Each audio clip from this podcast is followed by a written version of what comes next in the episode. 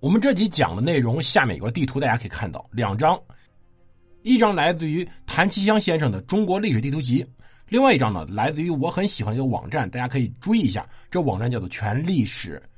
这个网站的地图，时间地图非常的好，可能它有时候不太精准，但是它确实做的是整个网站里面做的最好的了。那么我们拿着两个地图开始今天讲，忽必烈开始征伐大理之后，他的目标何在？而紧接着所发生什么事儿呢？要知道，忽必烈开始征伐大理。可不只针对大理一个地方，这个国家本身是无足轻重的，它的生死存亡无足轻重。但问题在于它的位置太重要了。我们要看看大理所位于的今天云南、贵州以及缅甸、越南、老挝这块地方，在整个东亚版图上多么的核心。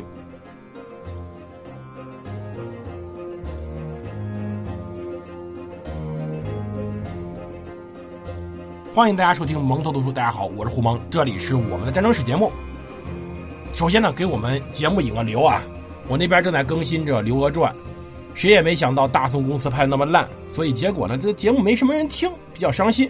如果大家比较喜欢宋朝历史，以及随后我们要重点开始讲萧燕燕的话，可以关注一下我们那个节目，叫做《女主天下》，或者大家搜索《刘娥传》，第一个也是我的节目，或者直接点击我的头像，也可以看到我的所有节目。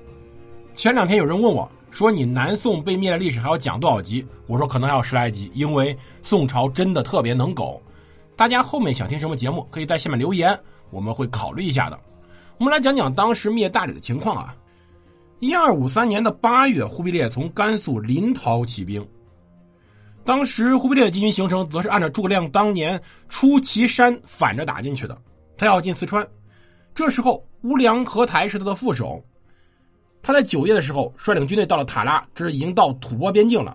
然后军分三路，乌良和台率领军队出西道，由雁当路，也就是今天丽江附近呢，直接进攻当时大理。由蒙古王爷超和野之烈率领东路军队由白蛮进攻，而忽必烈亲自率领大军从中道越水郡这里进入大理。这里有个问题啊。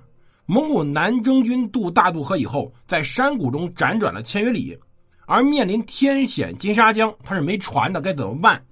他用的实际上甘肃羊皮筏子的主意，只不过这时候没有羊，他们有马，他们把战马杀了，以马皮充气，度过了最后一道障碍。我们如果抛弃掉所谓正义与否的话，蒙古这次由忽必烈率领的远征，跋涉千里，直插敌境。可以说是人类历史上罕见的长途奔袭，而蒙古军队这次又做到了。而事实证明，松散的大理已经失去人心，根本不是蒙古军队的敌人。在阴历十月，军队便过了大渡河，过了金沙江。当时正面的一些少数民族部落立马投降，毫不犹豫。军队到大理附近的时候，当地主将投降，而他的侄子却在据守。而蒙古军队非常轻易的攻下了他城池，但这时候区别出来了，忽必烈只杀了这个侄子，并没有屠杀他的老百姓，这里就展现出来忽必烈这个人与其他的蒙古统帅差别非常之大。到同年十一月的时候，忽必烈派使者玉立树去大理城要求大理投降，结果呢没有收到报信十二月十二日，忽必烈亲自率领军队把大理给围困了。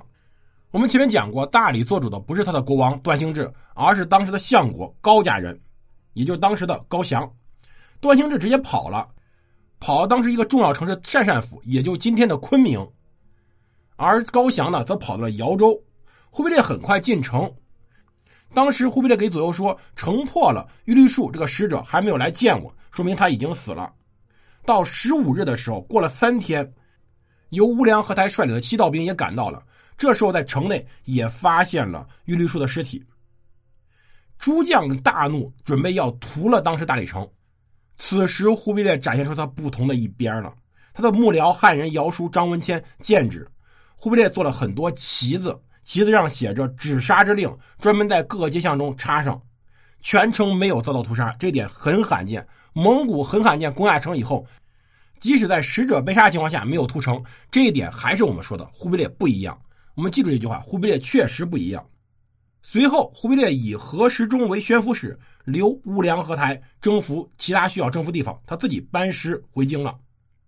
乌梁河台随后便进攻了吐蕃。吐蕃这时候有民三十余万户。我们要说一下，吐蕃这个国家让大家看着很迷。唐朝时候它非常强大，而随后宋朝时候逐渐衰弱。到此时，他的面对蒙古军队几乎没有任何战争的能力。其实吐蕃的实力衰弱，有些公众号会把它归咎于佛教的传播。当然，佛教传播确实是原因之一。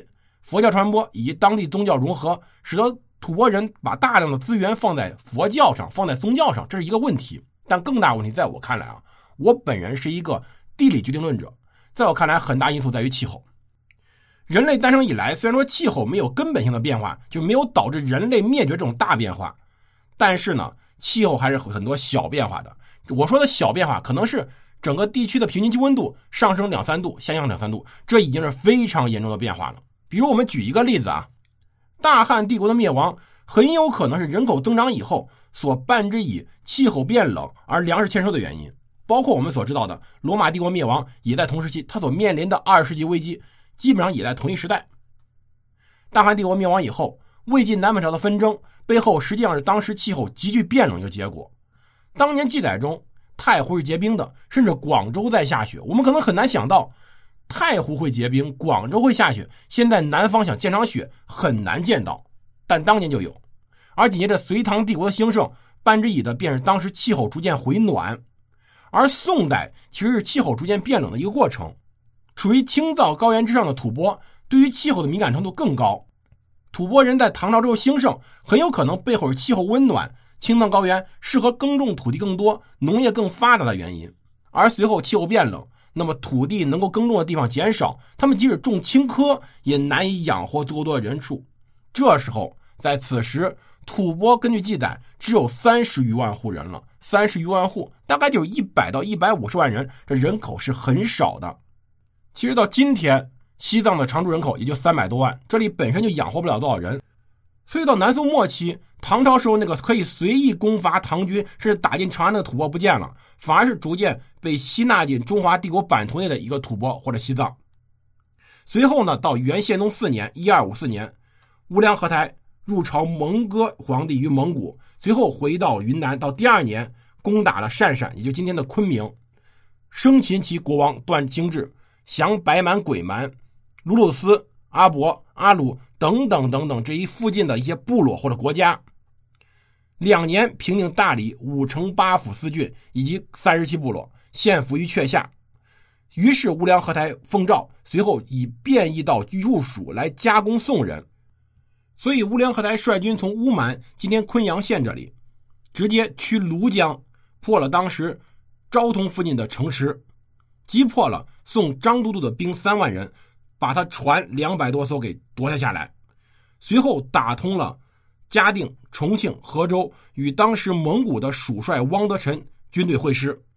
到元宪宗七年（宋宝佑五年（一二五七年）的时候，六月，乌梁和台受封为大元帅，回镇大理，并且在这里开始安置郡县。到九月，遣使者到安南招降，安南竟然把蒙古使者又给抓了起来。我就不太明白，为什么这些国家这么喜欢把蒙古使者关起来，甚至还虐待。当然，我们可以理解为安南此时陈朝是宋朝的藩属国，所以对宋朝忠心。但是看起来越南忠心其实并不是特别值钱，主要问题在于可能当时了解周边信息的渠道比较有限，并不了解蒙古是多么可怕的敌人。结果乌梁和台亲自率兵攻到了富良江，他在江边分兵三队渡江，命部将彻彻都从下游先渡，乌梁和台居中，驸马怀都与阿术居后。他专门给车车都说了一句话：“说你要渡了以后呀，千万别跟他打仗。你要跟他打仗，把他打败了，那么他一跑，咱没船过江，很麻烦。”但是车车都违命了，上岸便与当时的越南军队激战。蒙古军队作战能力确实强，也确实击败对方，但是对方跑了，而且呢，船全跑了。这使得乌梁合台后后来非常愤怒，说：“我带兵，你为我节制，那我这国家是有刑法的。”吓得车车都直接喝药死了。乌梁合台直接攻下了安南的青龙府，等于说灭了交趾。当时的陈朝皇帝直接跑到海岛上了。当时乌梁合台看到狱中的使者，最后有的已经被虐待死了，有的则是重伤，愤怒屠了这座城。我们就明白一点，忽必烈对于属下的约束是非常非常强的，这一点在蒙古军内很少见。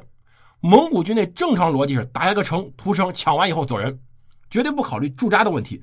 但是忽必烈开始考虑驻扎了，这一点区别太大了。而此时，乌良和他的军队已经和原来在四川的蒙古军队会合了。他们这次绕路其实最后是绕失败了，为什么呢？他们绕了一大圈，最后碰上一个据点。而这个据点实际上当年孟拱于阶所塑造的。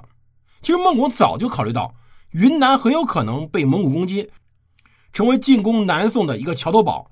而这时候这里有个城，这个城叫做钓鱼城。而这个钓鱼城也许是那个改变世界历史的地方。我们下集再说。感谢收听，我们下期见。